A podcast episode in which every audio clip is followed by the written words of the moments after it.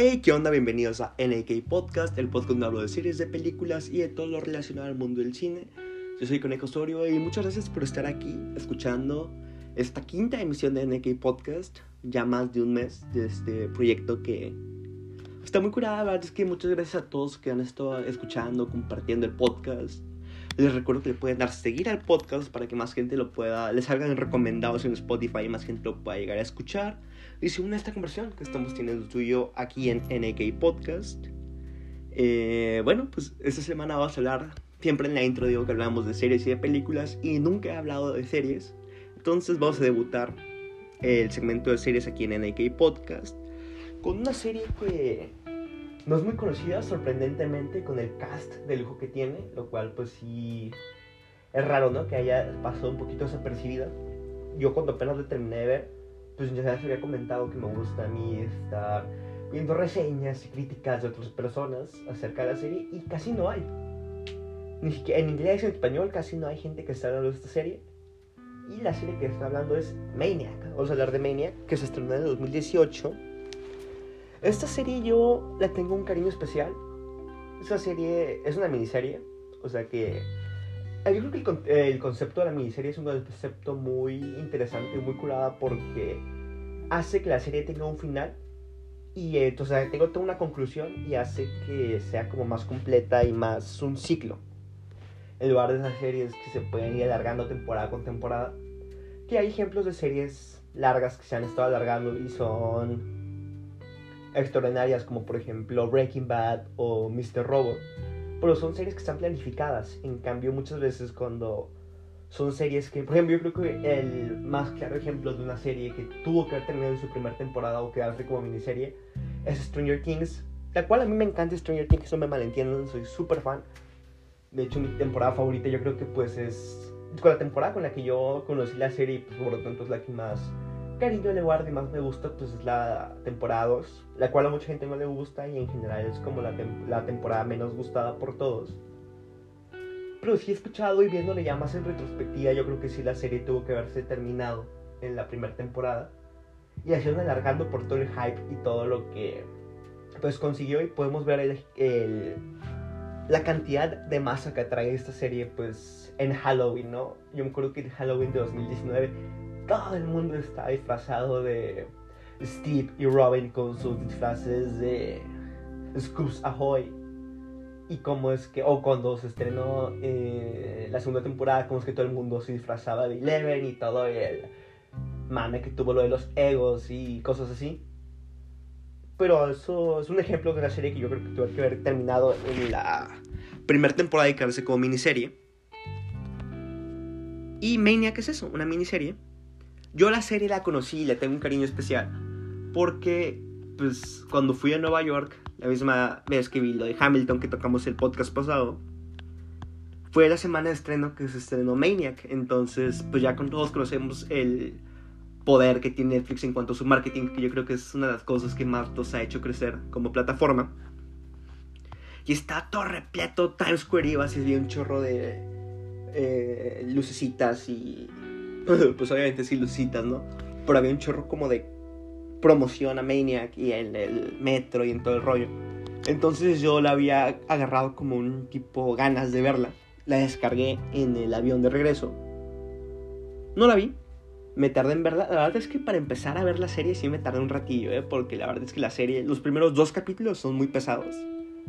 La traté de ver dos veces diferentes. La vez que llegando de Nueva York, la traté de ver el primer capítulo y lo dejé a medias porque es que sí está pesadito. Y después, como un mes después, la traté de volver a ver de que, ay, nunca vi esta serie, le piqué. Llegué al capítulo 2 y el capítulo 2, antes de que terminara, lo quité como a la mitad. No lo terminé. Y hasta como seis meses después, dije, ¿sabes qué? Ya, me voy a poner a, verla bien.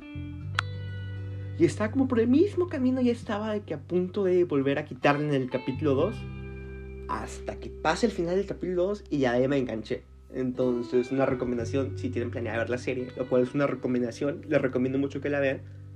Pero es que pues, estén pues, preparados con que si está pesadita los primeros dos capítulos. Cada capítulo dura alrededor de una hora. De, los, de estos dos primeros. Y, pero terminado el segundo ya, la serie agarra rumbo y ya, te agarras y te engancha. Y ya te dan ganas de maratonearla todo. Entonces, pues por eso yo creo que todo el mundo tenemos como una tipo serie o película la cual recordamos como con un cariño especial. Siempre la recordamos con, o la ¿cómo se dice? La no se me ocurre la palabra, se me acaba de ir, la tenía en la punta de la lengua. Este. X, siempre como que la, asociamos. La asociamos con un momento importante en nuestras vidas. De que, ah, saliendo del cine de ver esta película, fui a casa de un amigo y pasó esto. Entonces te acuerdas de la salida de tu amigo con X película y la disfrutas mil veces más. O de que, ah, yo vi esta película con mi novia y pues era película con la cual empezamos y ta, ta, ta. Entonces, como que siempre, pues, mejor no en ese contexto, pero siempre tenemos una película con la cual recordamos algo, un momento importante en nuestras vidas. Y eso es Maniac para mí. Este, Maniac es dirigida por Kari Fukunaga, el director de True Detective. Un super director, creo que de hecho va a dirigir la nueva película de James Bond, Spectre. Entonces, pues con True Detective te das cuenta que el vato es un cabronazo. Tiene un cast de lujo conformado por M. Stone, Jonah Hill, que si Jonah Hill no le suena, es el gordito de Superbad o el gordito de 21 Jump Street.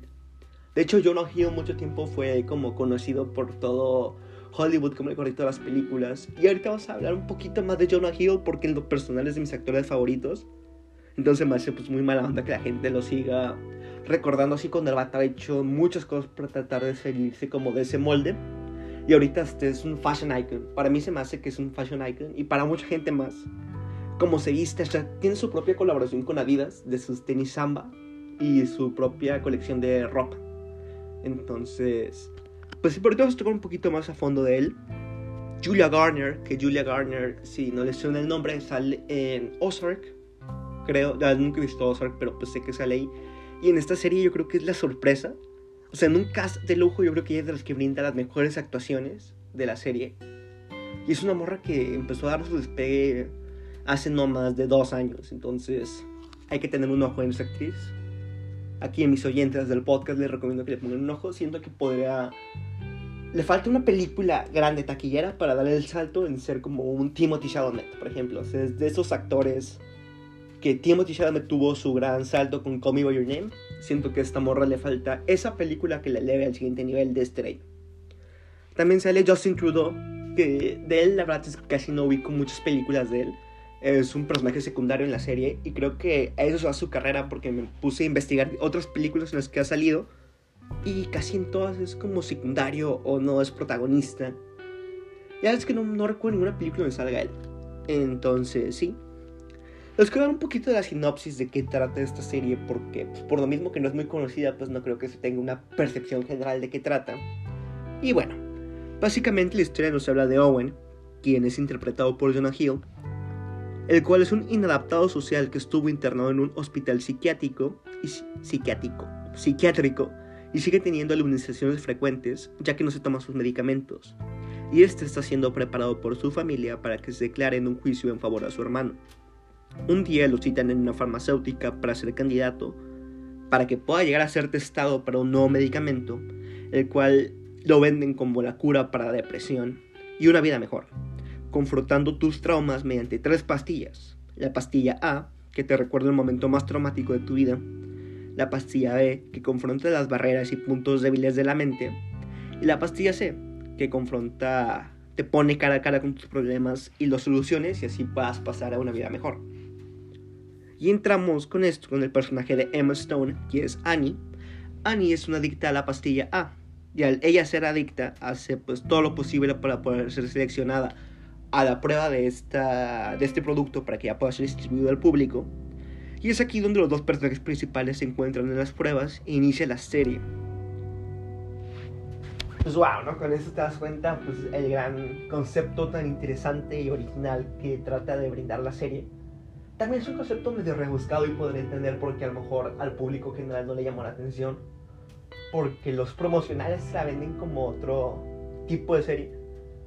Porque no les quiero entrar mucho en detalle qué trata la serie porque creo que es mejor llegar a esta serie viéndola como en blanco. Yo creo que en general cualquier película, cualquier cosa que tengan ganas de ver, les recomiendo que no vean los trailers. No busquen trailers, no busquen críticas, vayan completamente en blanco al cine antes de ver la película para que tengan una percepción clara y se puedan armar su propio criterio eh, y como idea de la película. Y ya saliendo, si pues, vean a demás gente que tiene que opinar. Pero ese es mi consejo, sí, que cuando apenas vas a ver algo lo veas blanco y creo que esta serie es súper importante que la vayas a ver. Bueno, no súper importante, pero creo que sí sería mejor que la veas sin tener mucha referencia y que trata. Pero igual voy a platicar un poquito, este, porque si sí viste los trailers, pues te tratan de vender como una cosa que si ya la ves dices no tiene nada que ver con esto. Porque en cuanto a te toman las pastillas, te ven como a diferentes mini historias rodeando a estos dos personajes. Y pues viendo los cortos y nada más viendo la... Pues, yo creo que es el problema, gran, gran problema, que vamos a hablar un poquito de eso, porque creo que es importante mencionar. Los trailers, yo me acuerdo que... O hay dos cosas, o te cuentan la película, como creo que está pasando con el caso de Mujer Maravilla, que yo, yo literalmente siento que al ver Mujer Maravilla, el trailer de Mujer Maravilla 2, ya vi la película, o sea, ya no tengo tantas ganas de ver la serie completa, la película completa, porque creo que ya la vi toda. Igual la voy a ver, se va a este 17 de diciembre aquí en cines. Ah, súper, mira, hablando de Wonder Woman, vamos a tocar del tema poquito, no me quiero meter mucho para no este, separarme tanto pues, de la serie de Maniac, pero creo que es importante mencionarlo porque fuera de la comunidad del cine nos ha hecho como mucho revuelo acerca de esto, entonces pues quisiera aportar mi granito de arena dando mi opinión. Y es que HBO Max, que es como la nueva plataforma que van a sacar HBO, su tirada Disney Plus, ya que Disney Plus ha sido un éxito en Estados Unidos, nada más en Estados Unidos ha generado un chingo de feria. Entonces pues un chingo de servicios de streaming se van a, de productoras se van a tirar hacia su plataforma Creo que Paramount también ya está buscando hacer su propio como servicio streaming. Y bueno, HBO Max lo que va a hacer es que todos sus grandes estrenos que se iban a sacar en cines el siguiente año van a estrenarlos al mismo tiempo en la plataforma. O sea, Dune, que sale Timothy Chalamet y Zendaya, The French Dispatch de Wes Anderson, In the Heights, el musical de Lin-Manuel Miranda, Perdón, mi voz que está un poquito ronca. Este, ya es un poquito noche donde estoy ahorita grabando. Pero bueno, se van a estrenar simultáneamente en la plataforma y en el cine. La verdad es que creo que ahorita, más en estos tiempos, esto le va a dar en la madre de los cines. No se van a extinguir. He escuchado también que mucha gente dentro de la comunidad ha dicho que esto puede ser el fin de los cines. Y no, el cine no va a morir. El cine es un arte. El cine va a estar ahí tarde o temprano. Lo que sí creo que esto podría afectar pues es el fin de los blockbusters, o sea, el fin de películas como Avengers Endgame o Avatar o Rápido y Furioso, porque pues yo me acuerdo cuando fui a ver Avengers Endgame, toda la conmoción, todo el mame que de Dodgeball de Endgame y las filas, que se agotaron las filas, no sé si ustedes vieron ese video en Twitter, de cómo es que se arrastran las personas están corriendo, haciendo un desmadre en toda la en todo el cine para tratar de conseguir boletos y había gente que vendía boletos en Mercado Libre y en Amazon por un chingo de ferias, o sea, como por 500 pesos y en Nueva York yo me acuerdo que había un que estaban vendiendo un boleto para la premier de medianoche de Avengers Endgame en Nueva York como por mil dólares y un pedo así entonces pues aunque sí, sí es gran, parte del cine porque pues lo que más vende pues es que vaya la gente y que compra las palomitas y que ta, ta, Yo creo que podría ser el fin de los blockbusters si es que HBO decide seguir con este método. Es lo que van a hacer con Mujer Maravilla, la van a estrenar. Pues aquí en México y creo que en el resto del mundo no está disponible HBO Max. Pero en Estados Unidos las van a estrenar en los cines que estén abiertos y en la plataforma. Y la verdad es que, pues, o sea, ir hacia otro lado está carísimo. O sea, un combo barato en otro lado hagan de cuenta que son unas palomitas, un boleto y una soda, como por 25 dólares. Y es una ganga. O sea, ponle tú que para una familia de cuatro personas, cada quien se gasta 20 dólares. 20, 40, 60, 80. Cuando podrás pagar la plataforma por nada más 7 dólares al mes y tienes acceso a la película, la puedes ver todos en familia, pues la verdad es que, pues el punto de comparación, pues. Pero entonces yo creo que al mismo tiempo, pues si estás ahorita más en tiempos de pandemia y cómo es que los cines no se están recuperando y cómo es que necesitan más ayuda ahorita, pues de hecho los cines en inicio de la pandemia Creo que igual Warner trató de hacer un movimiento similar con la película de Trolls y le dijeron, ¿sabes qué? Si hacen esto, olvídense que pasemos sus demás películas en cines. Y tuvo que... Warner tuvo que decir, ¿sabes qué? No, pues perdón, olvídalo. Pero ahorita los cines están tan desesperados con que estrenen Mujer Maravilla en los poquitos complejos que tengan abiertos que dijeron, ¿sabes qué? Va, lo que tú quieras. Y muchos actores y directores y gente del medio han estado demostrando su descontento con esta decisión de Warner. Muchos actores que igual son protagonistas de las películas que van a estar en la plataforma porque pues muchos actores que son top tier actors como La Roca o Johnny Depp o actores así pues importantes que venden nada más con su nombre, pues tienen contratos con los cuales ganan un poquito de las ganancias que se hagan en el cine. Y pues si los traes la plataforma, pues van a, va a pues, ganarse muchísimo menos. Entonces por eso que los actores se han estado quejando. Y la verdad es que es un movimiento muy arriesgado para Warner. Y... O sea, les puede o muy, bien, o muy muy bien o muy muy mal. Entonces, pues nada, hay que ver qué pasa pero sí. Entonces, pues, volviendo a Maniac, volviendo al tema del que es el podcast. La serie yo creo que lo que más destaca es en su guion, en la idea original, pues ya que es una idea bastante no usual, pero bastante interesante al mismo tiempo. Las actuaciones que, pues, o sea, yo creo que sí es donde más, más destaca. Jonah Hill da sus papeles al público serios, que poca gente, o sea, que lo empezaron a reconocer, pues bajó de peso para esta producción. Y también quiero hablar un poquito de Jonah Hill. Jonah Hill siempre ha sido como conocido acá coloquialmente como, ah, el gordito ese que sale en las películas de comedia. Porque el vato es parte de este crew de James Franco y este güey, fuck, se me acaba el nombre, güey. Ah, ¿cómo se llama? El que sale en Buenos Vecinos con Zac Efron. Este. Bueno, pero creo que lo conoce. Está. Ahorita si me llega el nombre lo voy a volver a tocar. Pero entonces siempre ha sido como parte del crew de, de amiguitos de James Franco, de comedias acá medio absurdas. Y el vato ha hecho dos que tres, no, no dos que tres, ha hecho varias películas con las cuales, pues, el más claro ejemplo yo creo que es El Lobo de Wall Street, del gran, pues, Martin Scorsese con Leonardo DiCaprio que el vato fue nominado al Oscar por esa película. Fue nominado antes por Moneyball con Brad Pitt. Y el vato ha estado demostrando que no nada más es un actor de comedia. el vato da, es un muy buen actor de drama, como lo podemos ver en esta serie. Que trabaja pues con Emma Stone. Lo cual es un reencuentro, ¿no? De la de Superbad. Y es que sí, yo creo que las actuaciones es lo que más tiene que ofrecer esta serie lo podemos ver, pues ya viéndola van a darse cuenta de que me refiero de el gran rango de actuación que brindan estos dos. Julia Garner ya les había comentado que pues es la gran sorpresa de la serie, yo creo que es como de lo más destacable que va a tener en su futuro. Va a decir de que no, pues en esta serie fue donde se dio a conocer, entonces aprovechen y veanla para que sean de que, ah, yo vi con esa morra desde Maniac, antes de que, ah, antes de que sea famosa. No. También algo que me gusta mucho de esta serie es su score. la música que usa la serie es muy muy impresionante, muy muy curada, muy original. De hecho tengo el score descargado en mi iTunes, en mi Spotify, perdón, para escucharlo cuando voy caminando porque está muy muy curada. Entonces pues le recomiendo que haya una oportunidad.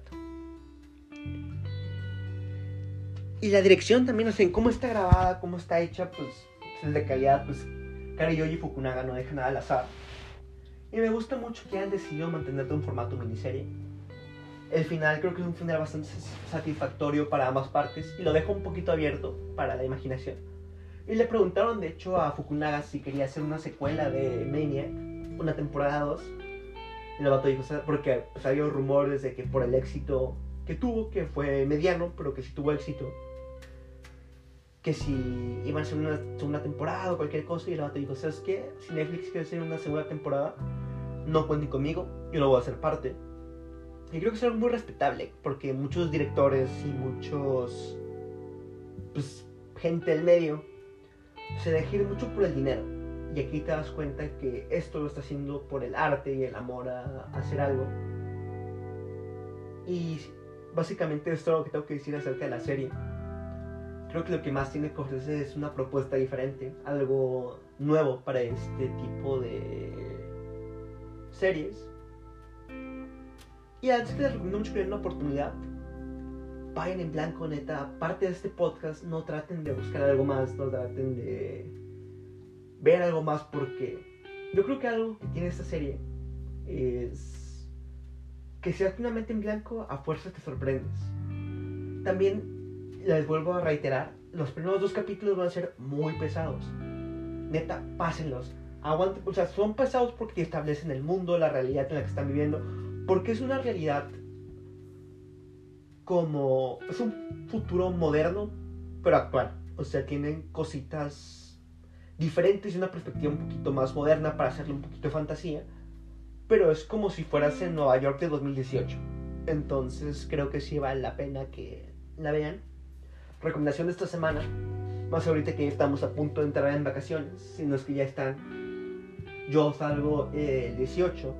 Entonces me voy a dar un aventón. Y más ahorita que son estas vacaciones navideñas. Mínimo aquí en Tijuana que estamos en semáforo rojo que no vamos a poder salir Creo que es una buena serie para que te avientes de maratón y le pongas atención.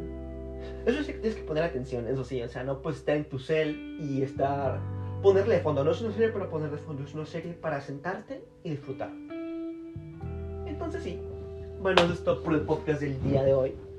Muchas gracias por escuchar. Quisiera que me dijeran si les gustaría que este podcast también estuviera disponible en Apple Music. Porque He estado pensando ya, pues creo que llevo como dos podcasts en que tengo pensado en subirlo, pero sigo sin animarme. Entonces, ¿ustedes qué opinan? Debería de. Estén preparados también porque la siguiente semana viene el primer especial navideño de NK Podcast. sí, tu especial navideño. No, sí, cuenta con especial navideño. Voy a hablar acerca de mis películas navideñas y cómo es la Navidad para mí. O sea, yo creo que las películas navideñas que son indispensables para esta época va a salir el día antes de Navidad. Entonces, pues sí. Muchas gracias por escuchar. Les recuerdo que me pueden seguir en Instagram como arroba canicosorio. Compartan el podcast para que más gente pueda escuchar esta plática que estamos teniendo tú y yo aquí en NK Podcast. Y nada, nos escuchamos en el siguiente podcast. Que tengas bonita semana. Bye.